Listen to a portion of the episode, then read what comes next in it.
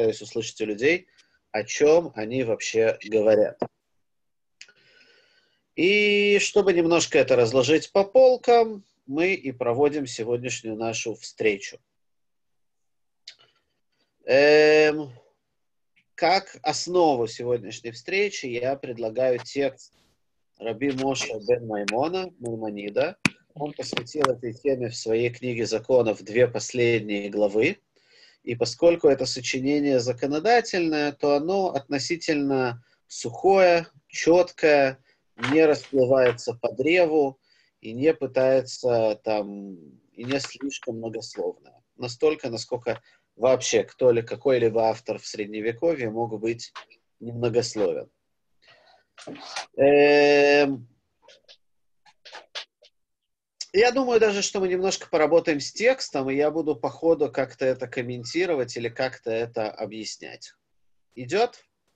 Заодно проверим, как нам вообще работать с текстами. Интересно, неинтересно или, или как. Попробуем. Э, итак, заголовок здесь э, «Законы о царе Машехе». Это часть более широкого блока законов, который называется «Законы о царях и о войне». Там Маймонид закладывает в том числе действительно еврейское представление о монархии, о войне, хороша война, плоха, когда она допустима, когда нет и так далее.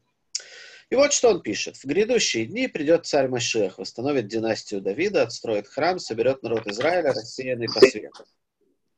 То есть мы понимаем, что приход Машеха в, в его дни снова вступят в силу все законы, действующие в прошлом, будут приносить жертвы, наблюдать субботние юбилейные года в соответствии с написанным в Торе. Всякий, кто, кто не верит в него или не ожидает его прихода, отвергает не только предсказания пророков, но слова самой Торы и Муше, учителя нашего. Э, и дальше Маймонит пытается в этом параграфе привести кучу-кучу источников во-первых, всякие пророчества в самой Торе, которые э, указывают на то, что в конце времен придет Машиах. Во-вторых, э, всевозможные э, пророчества разных пророков, которые говорят о том, что действительно в конце времен придет Машиах. Пророчеств пророков есть очень много э, на эту тему. Эм,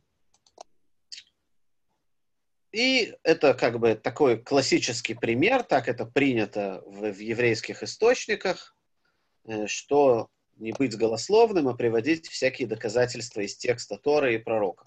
Мы это все пере, перескочим. Ну, кому интересно посмотреть цитаты, возьмите текст, разберитесь. Во втором параграфе э, Маймонид приводит еще какое-то доказательство того, что Машех обязательно должен прийти, и это и дело существует – он доказывает это из заповеди. Он говорит, что есть какая-то заповедь добавить три города убежища, которую евреи до сих пор никогда не выполнили, а значит, евреи когда-нибудь вернутся в свою землю полностью с соблюдением всех заповедей, с отстроением храма, и вот тогда добавят три города убежища.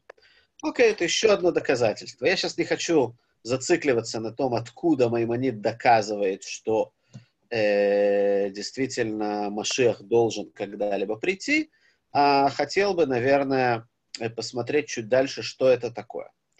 И, как любой еврей, Маймонид начинает не с того, что объясняет, что Машех да, а он начинает с того, что объясняет, что Машех нет. А именно, рассказывает Маймонид, да не подумаешь ты, третий параграф, кто следит по тексту, кому удобно. Я шерю экран, правильно? Вы видите? Эм, надеюсь, что да. Вроде да. Э, окей. Э, третий параграф. Да не подумаешь ты, говорит Маймонид, что Машиах творить чудеса, отменять законы природы и воскрешать мертвых, как утверждают глупцы. Это неверно, ибо рабе. Прежде всего, да, первый уже стейтмент, Машиах это не кто-то, кто, это не чудотворец, это не человек, который приходит э, отменять законы природы. это не так. Не в этом заключается суть Машиаха. Откуда Маймонид это берет? как любой приличный раввин, он должен привести доказательства своим словам, он приводит доказательства. Это неверно, ибо Раби Акива, величайший из мудрецов Мишны, был соратником царя Бен Козивы, Баркохбы, и считал его Машехом.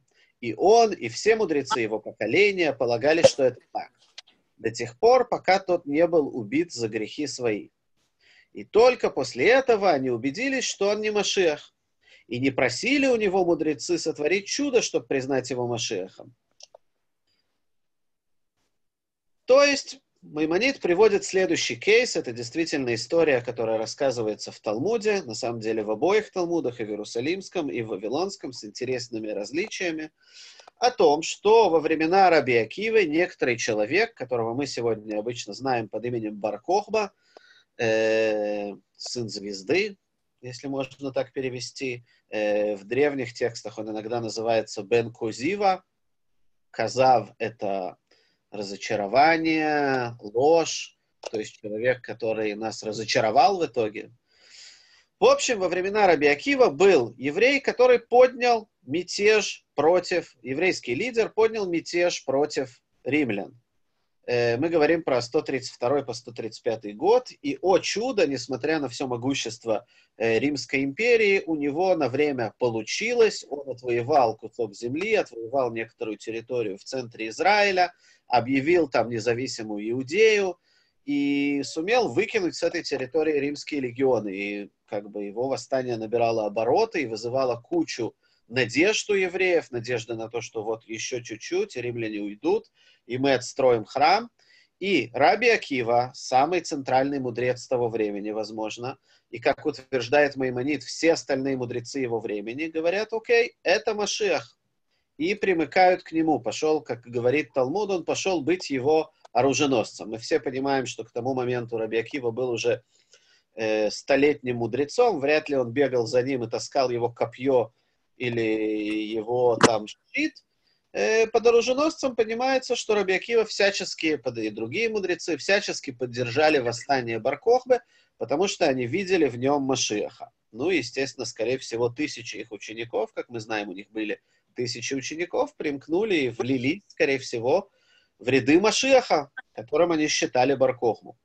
И они не просили, говорит Рамба, у него делать какие-то чудеса, чтобы доказать свое мессианство. Нет, они по каким-то критериям поняли, что он Машиах, и все, им это было достаточно.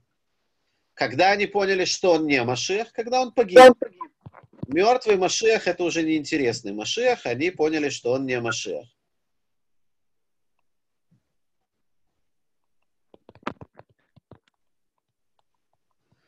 Вам удобнее, чтобы я сделал экран, ну, как скажете, я могу сделать экран так и смотреть в браузеры, как вам удобно, люди. Мне все равно. Эм, пожалуйста, можем попробовать так, скажите, как вам удобней. Эм, как это сделать? Вот так, да? Так лучше? Короче, да, говорит Маймонид, вот мы видим пример, что величайшие раввины, величайшие мудрецы признали человека Машехом э, и не требовали для этого чудес никаких, никакого чудотворства. На самом деле, могу вам открыть чего-то, что Маймонид здесь не приводит. Есть некий спорный момент э, между Талмудами, между Иерусалимским и Вавилонским в версиях. По версии одного из Талмудов, часть мудрецов да, требовали не чудотворства от Машеха, они требовали от него некоторого что-то типа пророческого дара. Дело в том, что есть пророчество э, пророка Ишаяу о том, что Машиах будет нюхать правду, нюхать истину. И вот они решили проверить, нюхает ли он истину, а вопрос был жизни и смерти, примыкать к его восстанию или нет и послали к нему какой-то подложный кейс, и он провалил этот подложный кейс, и тогда эти мудрецы сказали, он не Машех. Продолжал его считать Машехом. Но Маймонид предпочитает вторую версию, версию, в которой все мудрецы признали его мессианство и игнорирует этот второй источник, считает его менее авторитетным, видимо, или менее правильным. В любом случае, и та, и по, по той, и по другой версии чудес от него не требовали. Но основная истина, пишет Маймонид, состоит в следующем, что Тора, законы и заповеди ее вечны и неизменны во веки веков, и нельзя ни прибавить к ним и не убавить от них. И всякий, в том числе и Машех, кто добавит новую заповедь к заповедям Торы, или отменит одну из существующих, или превратно истолкует Тору, или станет толковать те места в ней, где говорится о заповедях, как и на сказания, наверняка лжец, злодей и безбожник. Коротко говоря, говорит Маймонид, то, что уж Машех точно не может делать, и никакой человек не может делать, это менять заповеди, добавлять, убавлять заповеди, как-то их по-новому э, искаженно толковать, таких компетенций у Машеха точно нет. Зачем этот отрывок Маймонид добавил? У кого-то есть идеи, мысли на эту тему? Ну, вестимы были те, кто убавляли, добавляли и говорили, что они Машех, например, э, Иешуа. Да, или, или версии Рамбама это и Иошуа, и мусульмане, и христиане, которые, э, которые, э, которые приходили к евреям и говорили, товарищи, почему вы нашего великого пророка не признали Мессией. Христиане жаловались насчет Иисуса, возможно, какие-то мусульмане насчет Магомета. Так говорит им э, Рамбам, товарищи, наш Машех таких компетенций не имеет. Наш Машех не может изменить э, э, не может изменить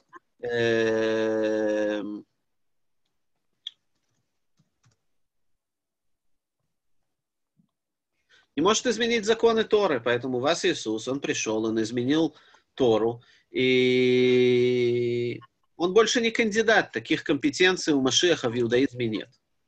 Поэтому не о чем говорить. Это ему важно заострить.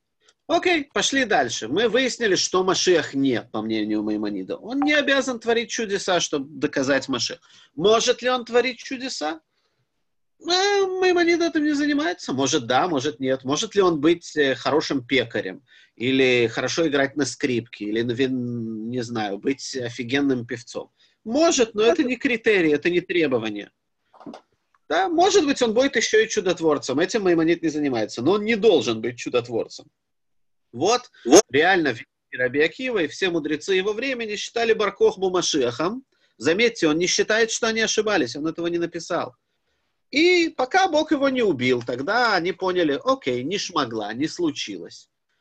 Но чудес от него не требовали.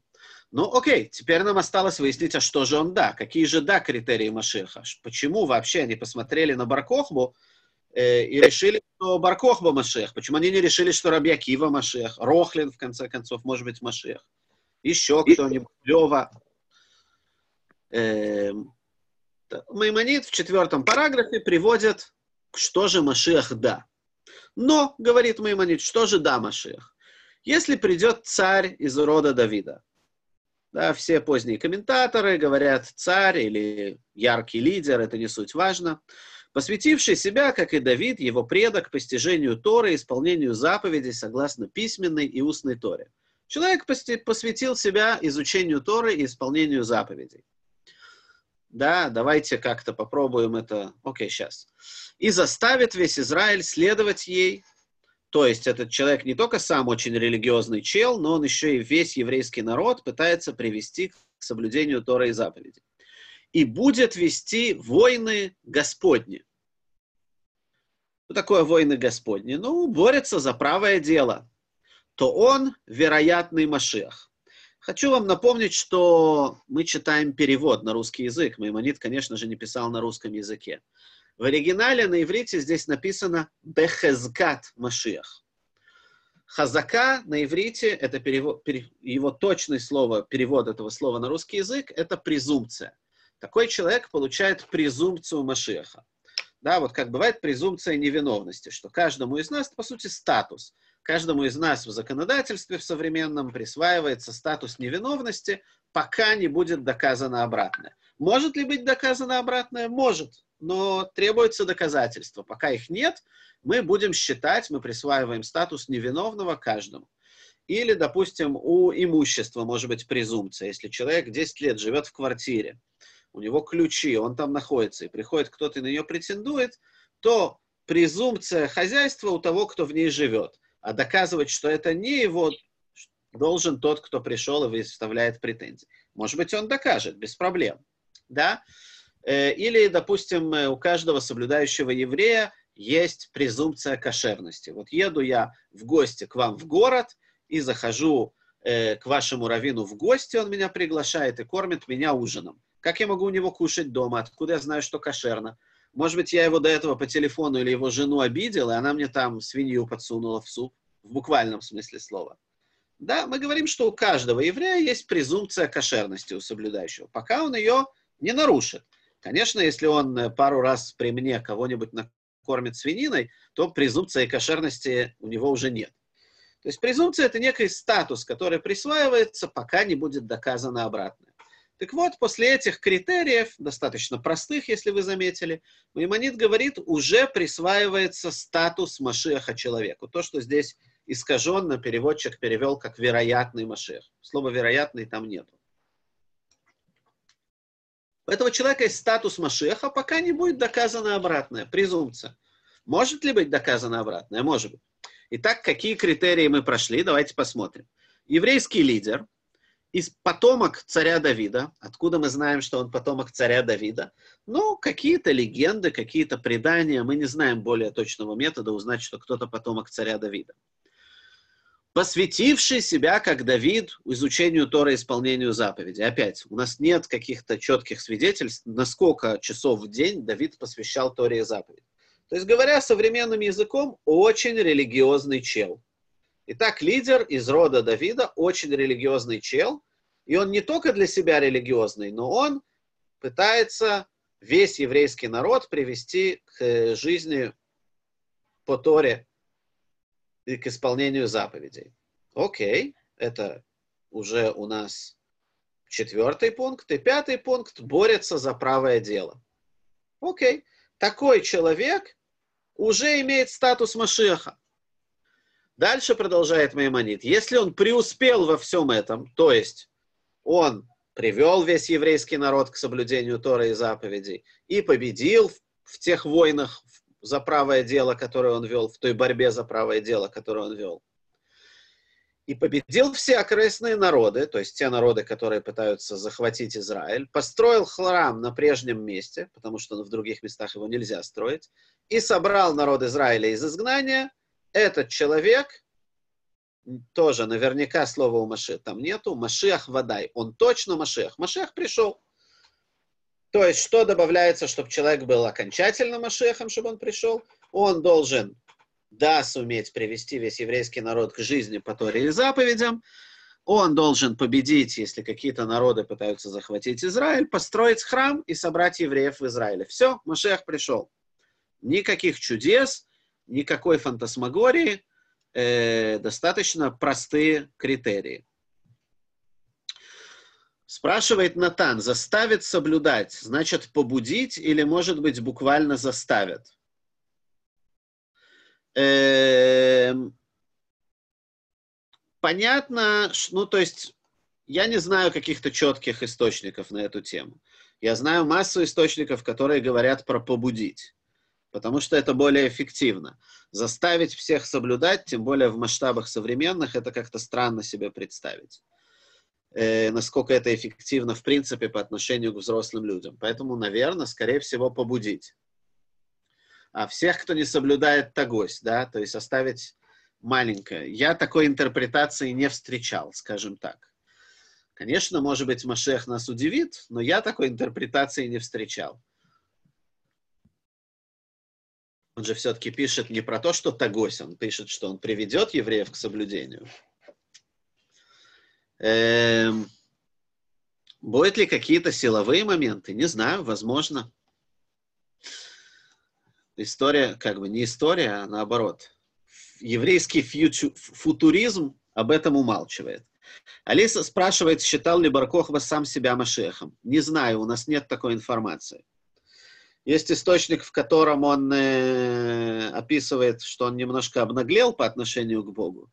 Но считал ли он сам себя Машехом, я не знаю, я таких источников не встречал. Важно понимать, что в принципе источников о Баркохбе текстуальных, осталось крайне мало, потому что в итоге его восстание утонуло в кровавой бойне.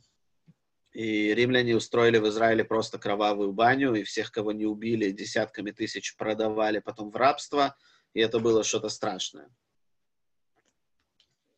Вся эпопея с Баркохбе обернулась очень-очень тяжелой историей в конце. Но это не наша сегодняшняя тема. Давайте продолжим. Итак, какие-то достаточно простые критерии. Давайте посмотрим. Еврейский лидер из рода Давида. Окей? На самом деле это требование, которое у нас есть к любому царю, что в идеале еврейский царь должен быть из рода Давида. Очень религиозный чувак. Тоже требование, которое у нас есть к еврейскому царю который пытается максимально обрелигиозить еврейский народ.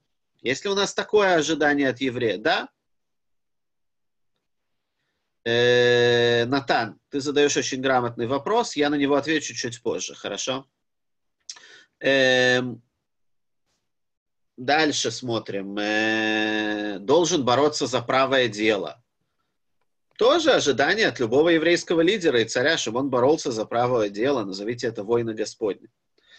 Дальше по списку двигаемся. Если нет храма, должен ли еврейский царь построить храм? Ну, должен. Если это возможно, конечно, должен. Даже нет царь, даже мы сами, если у нас нет царя, построить храм, если у нас будет такая возможность. У нас просто сегодня такой возможности нет. Это будет стоить кучу человеческих жизней, если полезем на храмовую гору и начнем там строить храм. Но если будет возможность, без всякого царя нужно строить храм, нет такого вопроса. Такая же заповедь в Торе, как любая другая. Нужно ли собрать, чтобы хороший еврейский лидер собрал евреев в Израиле? Ну да, и в Израиле евреи могут соблюдать все заповеди, конечно. То есть, по сути, перечень это перечень от какого-то хорошего, давайте назовем это идеального еврейского царя. И это, по сути, то, что Машиах. Машиах – это идеальный еврейский царь, которому Бог помог, чтобы у него получилось идеальный еврейский царь, может, будет хотеть, но у него не получится. А у этого получится. Вот тогда он Машех, по сути. Извиняюсь, если я только что растоптал чьи-то ожидания. Окей, это если у него получилось. Что пишет Рамбам? Если же ему не удалось совершить все это, или если он погиб, например, Баркохба, то этот человек, несомненно, не тот, о таком говорила Тора. Он просто один из достойных и благочестивых царей из дома Давида. И послал его нам святой Творец, Творец благословен он, для того лишь, чтобы испытать нас. То есть Бог иногда над нами издевается, посылает кого-то, кто очень похож на Машеха, но в результате оказывается, что это не он. Как мы узнаем? Он погиб. Или у него не получилось добиться того, чего он добивался. Да, и приводится здесь цитата из пророка Даниэля, что некоторые из разумных потерпят поражение в попытке принести избавление, чтобы это испытание очистило, прояснило и обелило Израиль до наступления конца времен, ибо срок этот еще не пришел. Так говорит в пророчестве пророк Даниэль. Теперь, это ремарка Маймонида, скорее всего, про Баркохбу, который погиб и не шмогла. Окей, Бог попытался. На самом деле мы знаем в Талмуде еще один пример, что царь Хискияу был достоин быть Машехом, и Бог не дал этому произойти. С другой стороны, говорит Маймонид, есть люди, которые в принципе не, не подходят на роль Машеха. Йошуа Ануцри, то есть Иисус, который воображал, что он Машех, и был казнен по приговору суда, про него предсказал пророк Даниэль, и преступные сыны народа дерзнут осуществить пророчество и потерпят поражение. Ибо может ли быть больший провал, чем тот, который потерпел этот человек? Ведь все пророки говорили, что Машех – спаситель Израиля и избавитель его, что он укрепит народ в соблюдении заповедей. А этот, Иисус, был причиной тому, что сыны Израиля гибли от меча, и остаток их был рассеян, они были подвергнуты унижению, Тору подменили другой, большая часть мира была введена в заблуждение, служа другому Богу, не, а не Всевышнему. То есть, говорит Маймонид, притязания христиан о том, почему вы, евреи, не приняли Иисуса как Мессии, вообще неуместны. Это наоборот, это ровный оппозайт, это ровно наоборот от того, как мы представляем себе Машеха. Машех это, это еврейский лидер, который приходит укрепить евреев в еврействе. в еврейском образе жизни, а не подменить еврейство и Тору каким-то другим якобы новым союзом. И Машиах – это тот, кто соберет евреев в Израиле. Иисус – это тот, кто привел к изгнанию евреев из Израиля, к рассеянию их, к ведению в заблуждение всего человечества. Но тут Маймонид дает интересную ремарку. Немножко в сторону от Машиаха, но интересно. Однако, говорит Маймонид, замыслы Творца мира не в силах постичь человек, ибо не пути наши его пути, и не наши мысли его мысли. То есть у Бога есть свои планы. И все произошедшее Шуа Ноцри и с пророком Измаильтян, имеется в виду Магомед, который пришел после него, было подготовкой пути для царя Машеха. Считает Маймонид, что их появление христианства и появление ислама – это подготовка мира к приходу Машеха. Каким образом? Подготовкой к тому, чтобы весь мир стал служить Всевышнему. Как сказано, тогда я вложу в уста всех народов ясные речи, и станут люди призывать имя Господа, и будут служить ему все вместе. Так говорит пророк Цфания. Каким образом христианство и ислам к этому привели? Благодаря им, благодаря христианству и исламу, благодаря Иисусу и Магомету, весь мир наполнился вестью о Машехе, о Торе и о заповедях. Да, ведь и, и те, и те распространили книгу. И достигли эти вести, эта информация дальних островов. И среди многих народов с необрезанным сердцем начали рассуждать о Машехе и о заповедях Торе. Одни из этих людей говорят, что заповеди эти были истинными, но в наше время потеряли силу ибо были даны только на время. Это кто? Это последователи христианства. Другие, что заповеди следует понимать иносказательно и не буквально. И уже пришел Машиах, э, и объяснил их тайный смысл. Это мусульмане, да? Но когда, при, но в любом случае, говорит Маймонит, весь мир стал говорить о книге, о Торе, о ее ценностях, морали, о заповедях и о Машехе, каким бы он ни был. И поэтому, говорит Маймонид, когда придет истинный Машех и преуспеет и достигнет величия, сразу все они поймут, что научили их отцы ложному, и что их пророки и предки ввели их в заблуждение. То есть Маймонид, посмотрите, какая уникальная вещь. С одной стороны, э, использует тему Машеха для того, чтобы показать, насколько абсурд ожидания, допустим, христиан, чтобы мы э, увидели в Иисусе какого-то Мессию. С другой стороны, объясняет, что и христианство, и ислам – это некоторая подготовка мира к будущему миру, к приходу Машиаха, потому что по всему миру распространилась идея Торы, заповедей, э, еврейских ценностей, и в том числе идеи Машиаха, хотя люди, они спорят и по-разному ее трактуют. Но это уже подготовка. Очень такой необычный взгляд, надо сказать. Окей, давайте смотреть дальше. Не думай, что в дни Машеха нарушится естественный ход событий или изменятся законы природы, установленные при сотворении мира. Весь мир будет таким же, как прежде. Окей, это утверждение Маймонида, оно основано на словах очень известного мудреца талмудического по имени Шмуэль. Он один из двух основателей талмудической школы в Вавилоне, который говорил, нету разницы между этим миром и будущим миром, кроме как порабощения царства. А то, что сказал Ишаяу, это пророк, и будет жить волк рядом с овцой, и барс будет лежать рядом с ягненком, это ж неприродно, это ненормально. Образное и насказательное выражение, смысл которого в том, что Израиль будет жить в мире с неевреями. То есть, говорит Маймонит, некоторые пророчества нужно понимать как аллегорию, а не буквально, не нужно считать. Ибо злодеи и язычники уподоблены волкам, а евреи а уподоблены там, овечкам. И поэтому, когда пророк говорит, что волк и ягненок будут лежать вместе, имеется в виду, что злые народы не будут порабощать слабые народы. Подобно этому и все предсказания о днях Машеха следует понимать иносказательно. И лишь во времена Машеха станет понятно всем, что именно подразумевали такие выражения, на что они намекали. По сути, в последней фразе Маймонид оставляет себе место для переигрывания.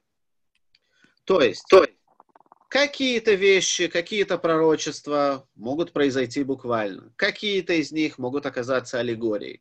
Какие именно такие, а какие именно такие, мы не знаем. Что-то может оказаться буквальным чудом, что-то может оказаться аллегорией. Но такого правила, такого критерия, что при ходе Машеха должны начаться чудеса, говорит Маймонид, у нас такого правила нет. Сказали мудрецы, мир в дни Машеха будет отличаться от нынешнего лишь тем, что Израиль не будет порабощен неевреями. Из чтения книг пророков, насколько можно понять сказанное в них, складывается следующая картина. В начале времен Машеха будет война Гога и Магога. Перед этим явится пророк, чтобы наставить Израиля на праведный путь и подготовит их сердца к приходу Машеха. Он не будет объявлять чистое нечистым и нечистое чистым. Людей, принятых общины, не станет удалять из нее, а людей, отдаленных от общины, он не будет в нее принимать. Для того придет он, чтобы установить мир среди людей, как сказано, и обратит он сердце отцов к детям. А некоторые из мудрецов говорят, что Ильеву придет раньше Машеха. Как именно исполнится эти и подобные нам пророчества, не будет знать никто до тех пор, пока не исполнится. Ибо слова пророков об этом не ясны. У мудрецов нет общепризнанного предания о том, как это будет происходить, они лишь толкуют стихи Танаха, говорящие о Машехе. И поэтому нет у них единого мнения в этом вопросе. Во всяком случае, нет обязательной для принятия версии о порядке событий во времена Машеха и о деталях того, что произойдет. И не следует человеку посвящать себя изучению преданий об этом и углубленному толкованию пророчества Машехи. Он не должен делать эти основным своим занятием, ибо это не приведет его к любви и трепету перед Всевышним. И не следует ему заниматься вычислением сроков прихода Машеха. Сказали мудрецы, да отлетит душа тех, кто вычисляет сроки прихода Машеха. Следует просто ждать его и верить, что произойдут те основные события, которые мы описали. Короче говоря, что здесь говорит Маймонид? Маймонид говорит, есть разные пророчества. Какие-то могут быть чудесными, какие-то нет, какие-то просто аллегория – когда придет Машех, тогда придет, тогда и узнаем. Мы его должны ждать. Мы не должны высчитывать, когда он придет. Мы не должны слишком много гадать, как это будет. Мы должны ждать, и когда придет, тогда придет. Теперь, здесь, по-моему, уместно задать вопрос. Ну или давайте уже закончим текст, а потом я задам вопрос. Ну или нет, давайте сейчас. Уместно задать вопрос. Хорошо. Маймонид в начале главы, прошлой главы доказал, что Машех – это тема, которая есть и в Торе упоминается в пророчествах, и у разных еврейских пророков сплошь и рядом упоминается. Мы обязаны верить, что такое действительно произойдет. Окей, я верю. Но он пишет, что я обязан ждать. Откуда он взял такую обязанность? Не может Маймонид просто взять и придумать обязанность для всех евреев. Теперь в Торе, что в Торе где-то написано жди Машеха, и я приду, только очень жди. Нет у нас такого стиха ни в Торе, ни в пророках. Кто нас, откуда Маймонит берет такую обязанность? Он ее сам придумал, что ли? Откуда он берет обязанность, чтобы евреи ждали Машеха? Может быть, я верю в Машеха, не жду. Придет, придет, супер, я буду рад. Я готов. Но почему я должен ждать? По сути, На самом деле ответ наверняка кроется в том, в ответе на вопрос, а нафиг он вообще нужен? Зачем он евреям? И это Маймонид попытался зарисовать нам в первых строк. Он говорит очень просто. Сегодня мы, как еврейский народ, мы получили 613 заповедей от Бога, и больше двух третей из них не можем соблюдать. Мы инвалиды. Да? Мы не можем соблюдать все заповеди, связанные с храмом, с ритуальной чистотой. Большинство заповедей, связанных с страной Израиля в наше время, исполня... либо не исполняется вообще, либо исполняется в память о том, что такая заповедь была, когда большая часть еврейского народа была на территории Израиля. То есть мы в плане нашего союза с Богом, мы инвалиды. Или если взять пример, который постоянно упоминают, что отношения евреев, еврейского народа и Бога это как э, бракосочетание, то мы лишены большей части нашей интимной жизни. Э,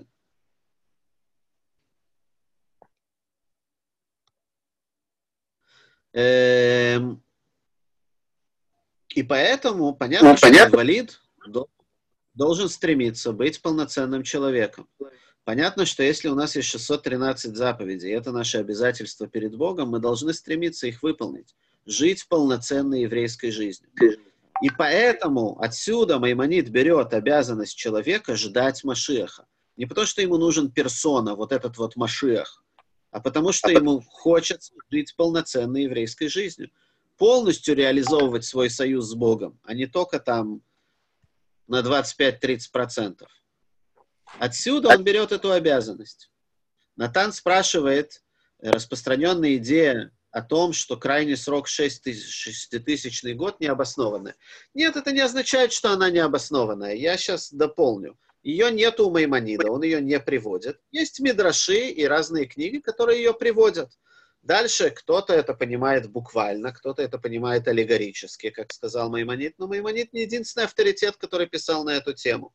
Да, в книгах по еврейской мистике очень сильно развивается идея того, что крайний срок это шеститысячный год, а на самом деле уже сейчас, как говорит Рэбе, как суббота начинается в пятницу, не в последние, не ночью, да, а уже там захода солнца, так и сейчас уже последняя четверть э, пят, шестого тысячелетия, это уже время прихода Машеха. Да, это присутствует много в литературе. Э, давайте чуть закончим его текст, и потом я попытаюсь его дополнить идеями из другой литературы, из других книг. Пишет Маймонид так. В дни Машеха, когда укрепится его царство и соберутся к нему все евреи, он выяснит родословного каждого из них, благодаря пророческому дару, которым наделен. То есть Маймонид считает, что пророческий дар, хотя это и не критерий для Машеха, но в какой-то момент он у него прорежется. Рано, поздно должен прорезаться. Может быть, после, сильно после того, как он станет Машехом. Сначала он выяснит родословную потомков Леви и скажет, этот Коэн, а этот Леви. Но нам это нужно, чтобы они служили в храме. И он отделит тех, кто не относится к сынам Израиля. Да, если вдруг есть люди среди нас, которые на самом деле евреи. Из этого ну, он приводит некоторый источник э, в книге Эзра о том, что когда придет пророк, то он это выяснит. Для каждого еврея Машех выяснит, к какому колену тот относится. Однако, были ли среди предков кого-то из принятых в общину мамзера или рабы, он не будет сообщать.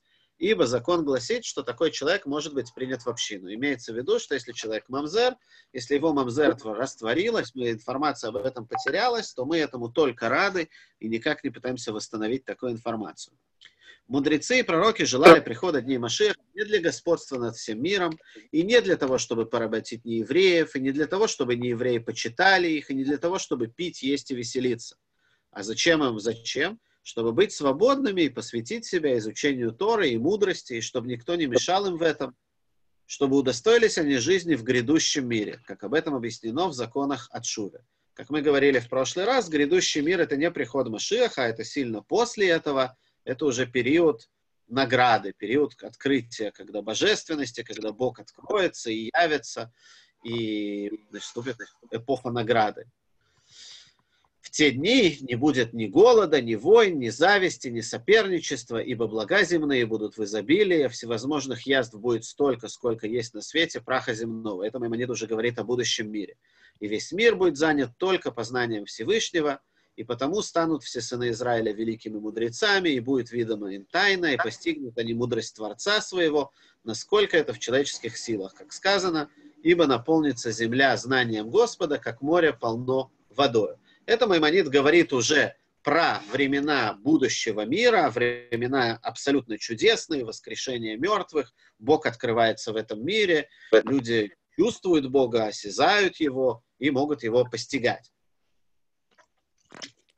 В отличие от этого, сам, сам по себе приход Машеха никоим образом не, не обязан сопутствоваться чудесами. Теперь давайте вернемся к нескольким вопросам, которые я не ответил вам, и к нескольким дополнениям, которые хочется дать мне. Во-первых, вы наверняка заметили, что Маймонид говорит, и я подчеркивал это, что чудеса не обязательно будут. Но это не означает, что их не будет. Во-первых, Сколько времени придет от прихода Машеха до наступления будущего мира, нигде не регламентировано. Может быть, сто лет, может быть, пять минут. Будущий мир, воскрешение мертвых, это уже абсолютно чудесная эпоха. Э, и на самом деле в разных книгах утверждается, что это зависит от нас. Если евреи удостоятся, то приход Машеха очень быстро перейдет в какую-то свою чудесную фазу, фазу будущего мира. Не удостоится, это будет дольше. Э, точно так же разные другие книги и авторитеты утверждают, что есть пророчества, которые чудесные, которые, да, нужно понимать буквально. У Любавической Рэбе есть очень интересная эссе, статья, в которой он анализирует эти разные источники и пытается их помирить между собой. Его главная идея в том, что, по сути, можно представить себе разные этапы в приходе Машеха.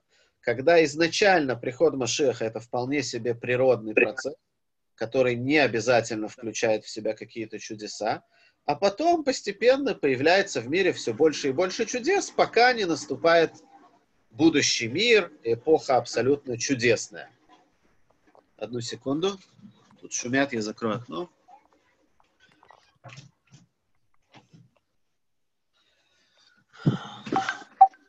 Эм, это насчет чудес. То есть, по сути, есть много разных источников, которые утверждают, что они да появятся, или они пророчество да, нужно понимать буквально. Говорит Любавический Рэбе, это может произойти в разные эпохи, и они не обязательно спорят между собой. В разные периоды, окей? Okay? Какими-то интервалами, которые нам неизвестны. Э, второй важный достаточно момент – это вопрос, который задал Натан. Э, легитимно ли, сути, по тому тексту, который мы читали, легитимно ли читать человека – который умер Машехом, да, если человек умер, то абсолютно неразумно предполагать, что этот человек еще всех удивит.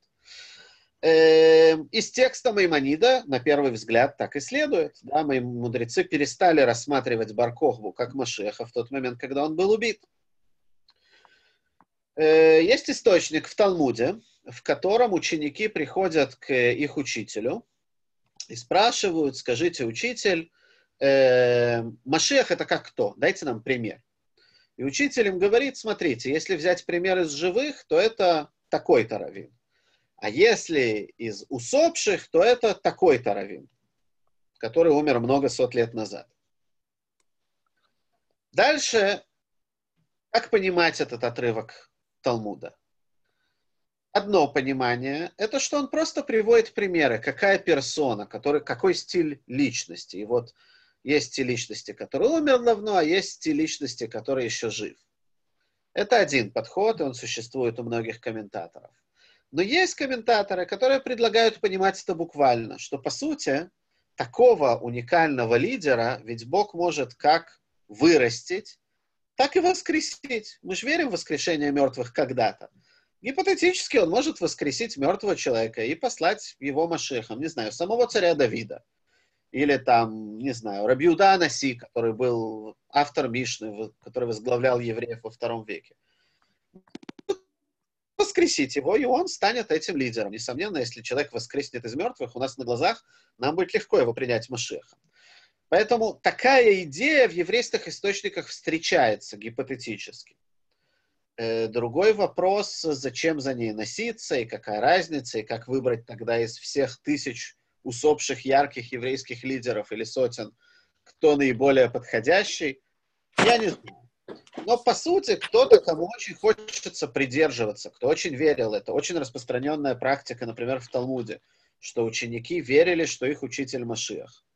Э, если кто-то жил с ярким и верил, что он Машиах, и вдруг этот учитель умер, ему очень хочется жить с этим верованием дальше, то я не верю, не вижу в этой какой-то трагедии.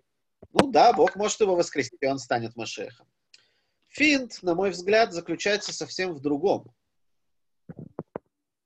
Я задам вам глобальный вопрос. Вот смотрите, у нас есть две главы в законодательном тексте, которые Маймонид посвящает вопросу того, как определить, кто Машех, каковы его критерии. Это, по сути, его цель. Что нет, а что да. Кто нет, а кто да. Я задам простой вопрос. А зачем? Зачем нам критерии Машеха? То есть зачем нам знать, кто это? Окей, вы можете сказать, это важно там еврейским значит, народам, что? если будет два кандидата. Да. Да, но это значит, что это нам, условно говоря, людям надо будет голосовать за этого Машеха. Мы должны будем решать, кто это. То есть получается, что Зачем? история с чудесным решением и восстанием из мертвых, она не очень правдива в этой версии. Потому что должны быть, должен быть какой-то типа обычный человек, которого мы по обычным критериям называем Машехом. Нет, подожди, Бась ты сейчас смешала два моих вопроса. Это классно, но только давай сначала решим первый, а потом их будем наслаивать друг на друга. Оставь мертвецов в покое. Я спрашиваю вообще, нахрен Маймонит написал этот текст? Вот зачем тебе, Басе, выяснять, кто Машир? Давайте посмотрим на это простыми глазами. Пришел некоторый лидер, еврейский лидер. Он очень религиозный чел. Супер, молодец он призывает нас, давайте приведем евреев к соблюдению Торы и заповедей. Мы должны его поддержать. Или мы должны сказать, нет, ты Машех или не Машех? Должны. Он хочет построить храм. Должны мы его поддержать? Должны. Он хочет собрать евреев в Израиле. Мы должны его поддержать? Должны. У него все получилось. Ура, давайте соблюдать Тору и заповеди. Какая нам разница, Машех он или нет? Мы ему этот титул хотим написать, грамоту ему дать титул Машеха дает ему какие-то особые полномочия? Нет. Тогда зачем? Какая нам разница, Машех он или нет?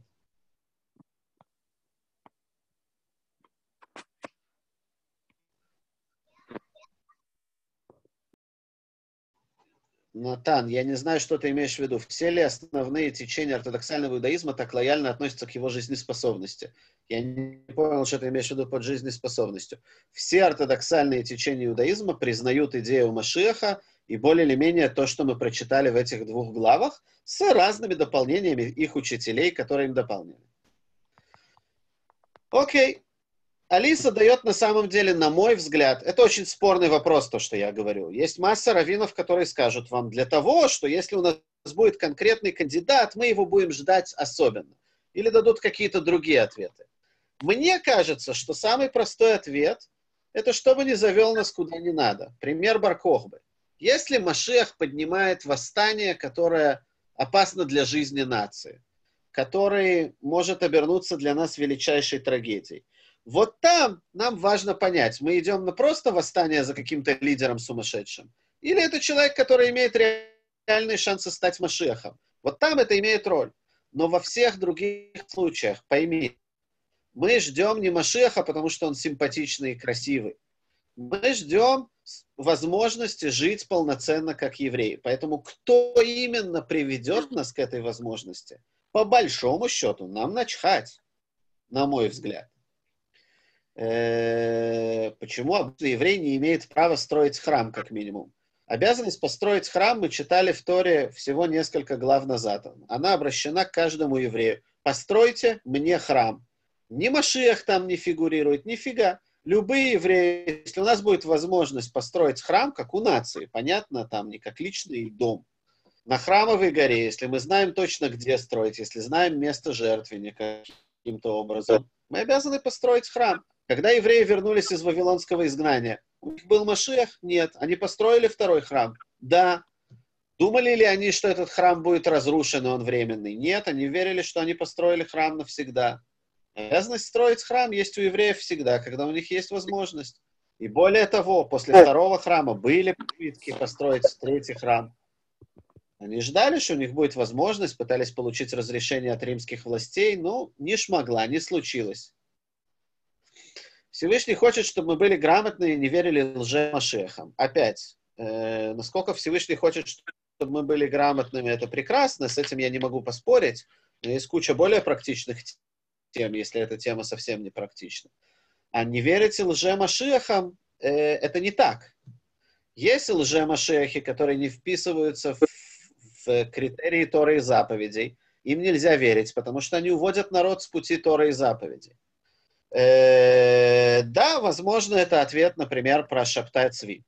Но важно понимать, Маймонид здесь подчеркнул, что иногда сам Бог нам подсовывает лже-машехов, с которыми мы не можем не поверить. Маймонид не считает, что Раби Акива ошибся с Баркохбой. Он считает, что это было правильно. Подсунул нам такую э, подляну, э, чтобы нас испытать.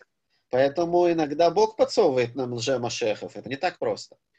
Короче, то, что мне хотелось здесь зарисовать, это что, по сути, нам не столь важно, на мой взгляд, персона Машеха, как нам важно э, эпоха, нам важна возможность полноценно жить по-еврейски. Э, и да, персона Машеха это как раз тот лидер, который сумеет это все привести. Эм, как-то так. Эм, что еще можно добавить? Ну, про Машеха можно говорить бесконечно. Есть, конечно, еще куча разных источников. Отдельно есть очень интересная тема лжемессианства. Советую почитать в Википедии статью, историю про Шаптая Цви и про Якова Франка. Это два лже-машеха, которые очень хочет, очень, которые очень сильно повлияли на еврейскую историю в последние 300-400 лет. Э, давайте я сразу кину ссылку, наверное, э, в русской э, Википедии есть довольно много на эту тему и довольно хорошо.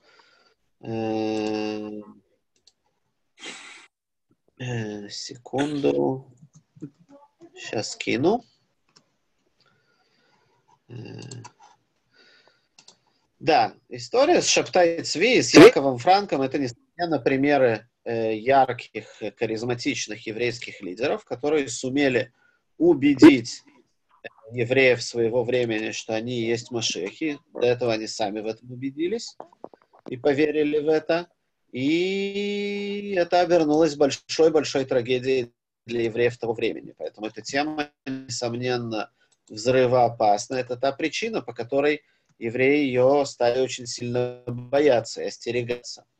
Кинул ссылки нам в чат. Э, эм, и стоит об этом знать и почитать. С другой стороны, в наше время, в последние сто лет, евреи как-то очень забили на эту тему, и Любавический Рэбби действительно посвятил очень много усилий, чтобы вернуть эту тему на повестку дня, чтобы мы шейхи читали, чтобы люди образовывались, чтобы они понимали, кто это такой, зачем мы его ждем, и чтобы они воспринимали обязанность еврея его ждать не просто как что-то такое виртуальное, как что-то, что стоит у еврея на повестке дня.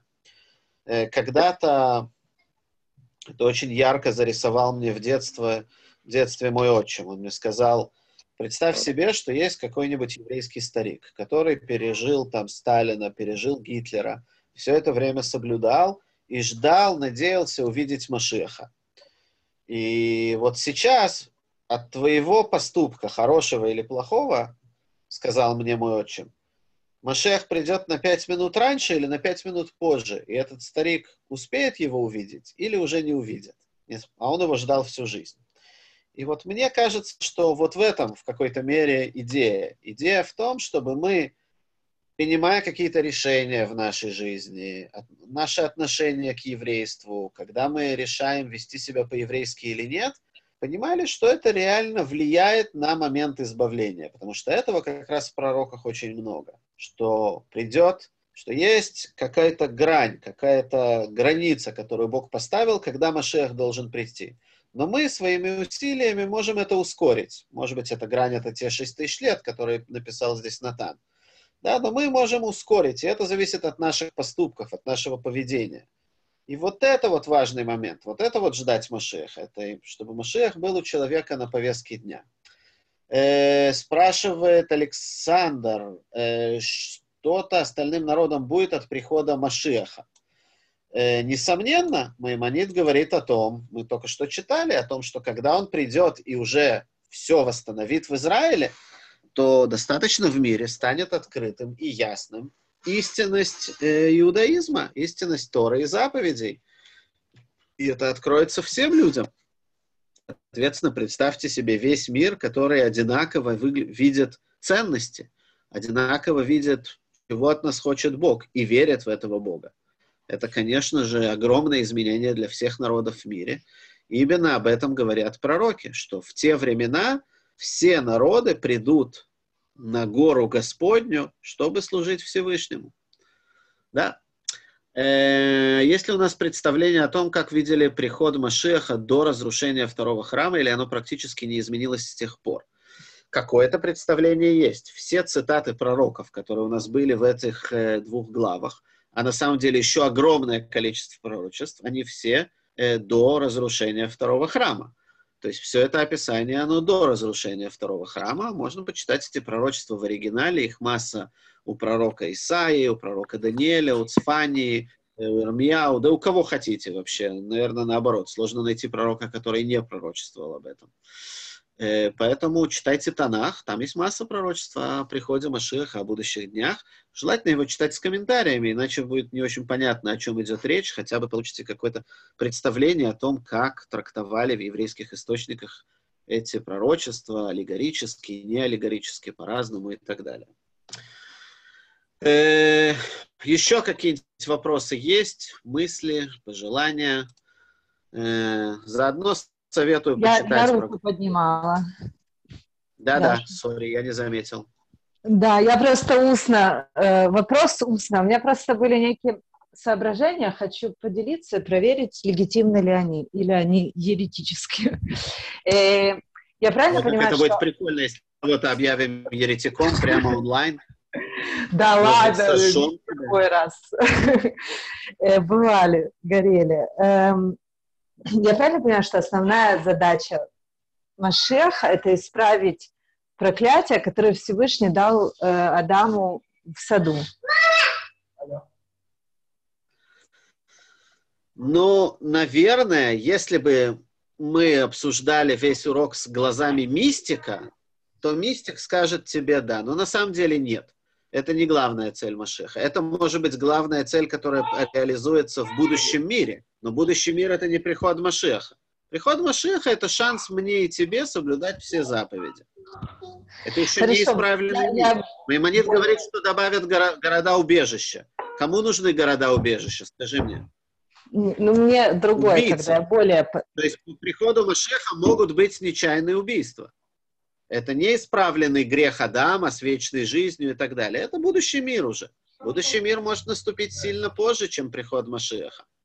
Нам бы хотелось, чтобы он наступил через пять минут. Да, извини. Не, более, более тогда подробнее. Когда... Короче, меня, я просто к чему это? Что, э, у меня была такая мысль. Подслушала урок с детьми занимался. В общем, э, что если Бог говорит э, в саду, дает проклятие, что вот э, Адам будет повелевать своей женой, и она будет этого хотеть. И получается, что это же дается в, про... в контексте проклятия. Да. И это получается, что в будущем мире не должно так быть. То есть я понимаю, что между приходом Ашеха в будущем мира вообще пару цивилизаций может э, возникнуть. Это. Ну, пару Но... цивилизаций это сильно. Короче, ну, допустим, ну, я, короче, в общем, согласен с тобой, да, в будущем мире... Из того, что ты говоришь... Будущий мир представляется... Не, просто из, из того, что... Не, из того, что ты давай, говоришь, давай, тогда давай. получается, что, что это будет иметь отношение только к будущему миру, не к самому приходу Машеха или вот этому периоду.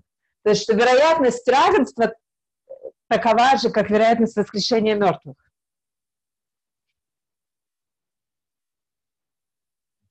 Окей, okay, понял вопрос. Э, нет, я этого не утверждаю, потому что э, Рэбе в разных источниках говорит о том, что переход от Машеха к будущему миру может быть в одно мгновение, может быть разными фазами. Какие-то вещи из будущего мира могут произойти раньше, какие-то позже. Это ж не то, что вдруг появится вывеска над земным шаром «Будущий мир! Welcome!» э, Это какой-то, может быть, процесс. И да, победа феминизма может быть в нем раньше. Более того, есть еврейские источники, если тебе его хочется, которые говорят не о равноправии, они говорят про некоторые даже доминантность женщины над мужчиной.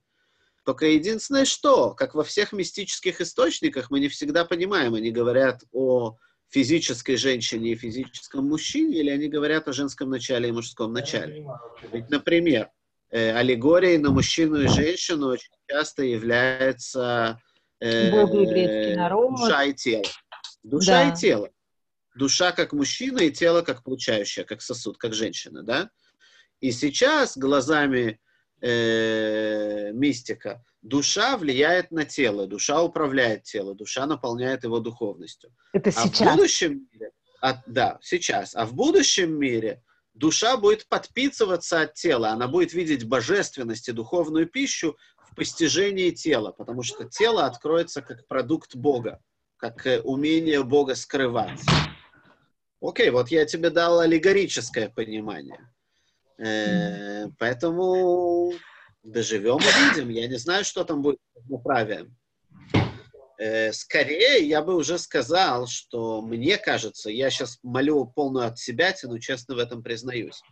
Э, Мне кажется, что в очень большой мере наша запаренность на тему там, патриархата, матриархата, кто к тем управляет, у нас равноправие или неравноправие, это на самом деле потому, что ну, мы же не знаем, зачем Бог создал такой странный мир, в котором есть мужчины и женщины, и они такие разные. Э, И мы пытаемся это понять, или мы пытаемся это пристроить, э, как-то понять так, чтобы нам было по кайфовей, в зависимости от того, какого мы пола, или в зависимости от того, как на, нам нравится. стороне, на чьей стороне привилегии, да? Да, но это все в корне не до конца понимание, почему, как Бог задумал этот мир, почему мы такие разные, и что в этом классного, а что в этом плохого, и в чем, в чем задумка. Э, По сути, ну, то есть мы до конца не понимаем. Если мы представляем себе будущий мир как время, когда мы начинаем понимать Бога, поним- начинаем понимать Его замысел, то, скорее всего, мы и мужчины, и женщины поймем каждый замысел себя, и нам будет, наверное, с этим кайфно и хорошо. Э, И нам не ну, а когда человеку кайфно с тем, кто он и где он, ему нету потребности мериться с соседом, э, кто круче, или с соседкой. То есть, скорее, это период, когда мы понимаем, в чем кайфность нас, в чем мы выполняем друг друга. Э, Наверное, тогда будет новое осмысление и влечение между полами. Э, И оно будет целесообразным, оно не будет за- за- зациклено на просто на разности и на непонимание, почему он или она так по-другому устроены. Возможно, это почему и грех э, первородный грех, ну, не первородный, грех дерева познания добра и зла, самый первый грех, который будет исправлен только когда придет Машех, так замешан на эросе, так замешан на эротической теме. Э, потому что это Интересно. будет исправлено в том числе. Мы поймем, кто мы такие и как нам с этим жить. Но Это, я, как я подчеркнул, мое видение моя от себя. Ну, это уже, это уже намного дальше, чем то, о чем я думала, потому что я зацепилась э, на той вещи, что когда идет перечисление э, проклятий, эм, ну, о которых я не знаю, я не помню даже, кто мне где это сказал, но которые понимаются как что-то, что должно быть исправлено в конечном итоге, как некая аномалия, э, Да, есть такая идея. живем, да, да, что там женщины тяжело рожают, это аномалия, земля не дает плоды, это аномалия. Э, там, один командует другим, это аномалия, да, и это никогда не читалось, да, то есть настолько является нормой, что там, когда это вдруг перечисляется ребенком в одном предложении, это вдруг начинает резать слух, что, вау, оказывается, это стоит наряду с чем-то, что должно быть исправлено, или что, что правильно воспринимать как э, наказание, аномалия и так далее. То есть, а то, что ты говоришь, это уже там на два шага вперед. Интересно очень подумать над этим. То есть тебя, тебя бы вполне устроило как минимум сравнение зарплат, э, отсутствие дискриминации на работе, дома. Ты готова этим довольствоваться? У меня в руках половая тряпка. Я не- это не специально. Эм, Ну, да. просто- Я тоже сейчас, я тоже сейчас сбежал, я тоже сейчас сбежал из семейных оби- обязательств, вместо того, чтобы укладывать детей, общаюсь с вами. Да, это Под видом того, что я надо преподавать. работает, да. Эм, Хорошо. Э, Спасибо большое за, э, правда, интересный очень ответ. Есть над чем подумать. С радостью. Еще вопросы у кого-то? Что-нибудь, что вы хотели узнать о Машехе? Показать вам Машеха в итоге? Какие-нибудь еще запросы? Ну все, вы стали теперь экспертами по мессианству. Каждый выбирает себе того Машеха, который, по его мнению, наиболее подходит под эти критерии. И давайте работать над его приходом. Это все, что нам остается после этого. Всем э, легкого поста завтра. Те, кто постятся. Не знаю, может, у нас тут беременные, роженицы, больные. Э, напоминаю, что те, кто хотят подкрепиться до поста, это можно сделать до Амуда Шахар, до того, как начинает светать. Э, пост легкий, до захода солнца. И после этого веселого Пурима. Не, запол... не, заб... не забыть выполнить все заповеди, хорошенько порадоваться и что-то взять из Пурима с собой на весь год. Потому что Пурим это не только для этого одного дня – Пурим это для того, чтобы что-то поменять в нашей жизни отсюда и далее. Спасибо вам за классное, за внимание, за классные вопросы. Давайте общаться дальше. Буду рад увидеть вас на следующем уроке. Ой, да ладно.